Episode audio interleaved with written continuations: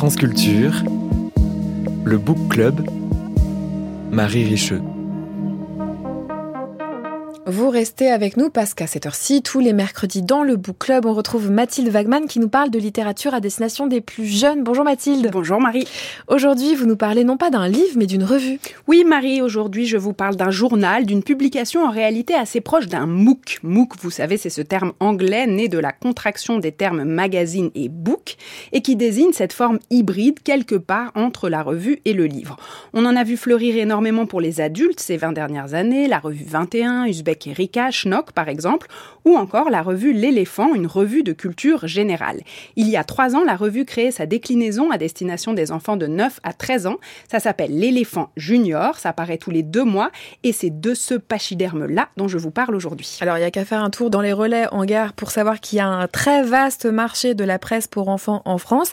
Qu'est-ce qui fait l'intérêt de cette publication particulière au sein de ce paysage pour vous, Mathilde? Oui, c'est vrai Marie, il existe beaucoup de magazines pour la jeunesse et souvent de grande en France, c'est une chance. Beaucoup de publications proposent une approche documentaire, explorant souvent un domaine spécifique du savoir, l'histoire, les animaux ou les sciences, par exemple.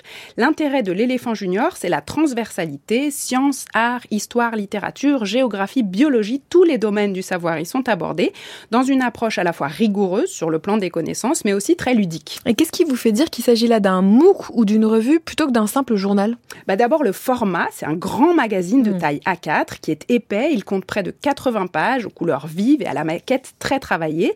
Le magazine s'articule aussi autour de grandes rubriques dont la plupart sont introduites par des bandes dessinées.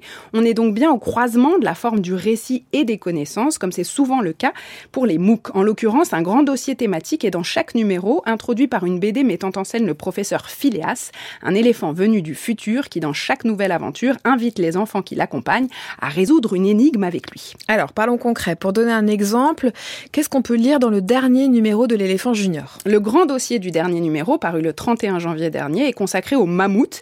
Titre en une, pourquoi ont-ils disparu? Savez-vous, Marie, quelle est la différence entre le mammouth laineux et le mammouth méridional? Hélas, non. Ben, moi non plus, je ne le savais pas, mais je l'ai appris en lisant ce grand dossier, comme tout un tas d'autres choses. Par exemple, que le plus grand squelette de mammouth jamais trouvé à ce jour le fut un peu par hasard par un anthropologue et un préhistorien français dans le Gard en 1869, et qu'on peut admirer ce squelette au Muséum d'histoire naturelle à Paris, ou encore que le mammouth n'est pas un ancêtre mais un cousin de l'éléphant et que de la même manière qu'il existe différentes espèces d'éléphants, il a existé différentes espèces de mammouths. Le mammouth africain, apparu il y a 4,8 millions d'années, est le plus ancien, le mammouth laineux, ayant quant à lui vécu sur Terre il y a jusqu'à pardon, il y a 10 000 ans, c'est-à-dire assez récemment.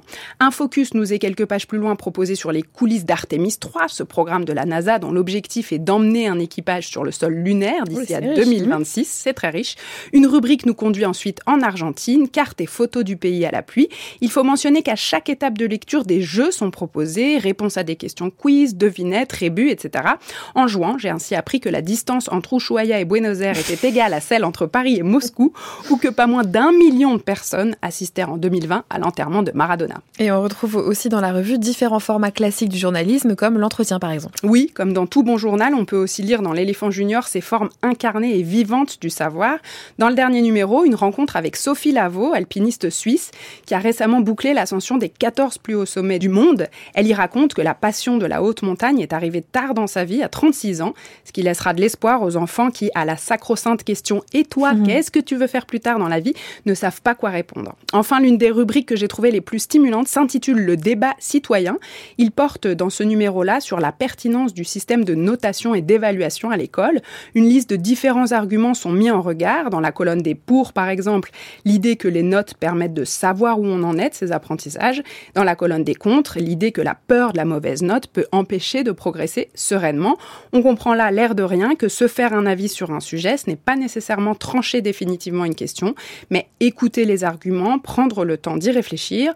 En cette époque où la forme du clash, du conflit, du désaccord frontal est tant mise en avant dans l'espace médiatique, c'est une chose extrêmement précieuse, me semble-t-il. Absolument. Où est-ce qu'on peut trouver cette revue, Mathilde? La revue se trouve en kiosque, dans les maisons de la presse ou sur abonnement. Chaque numéro coûte 7,90€ à l'unité, un tout petit peu moins si on s'abonne, c'est pas donné, mais on a de quoi lire, réfléchir et s'amuser pendant un bon moment pour ce prix-là. Et je rappelle donc que vous estimez plutôt 9-13 ans. Absolument, 9-13 ans, moi je dirais même à partir de 8, ça marche aussi. Allez, lecture jeunesse à réécouter sur franceculture.fr. Merci Mathilde. Merci à vous.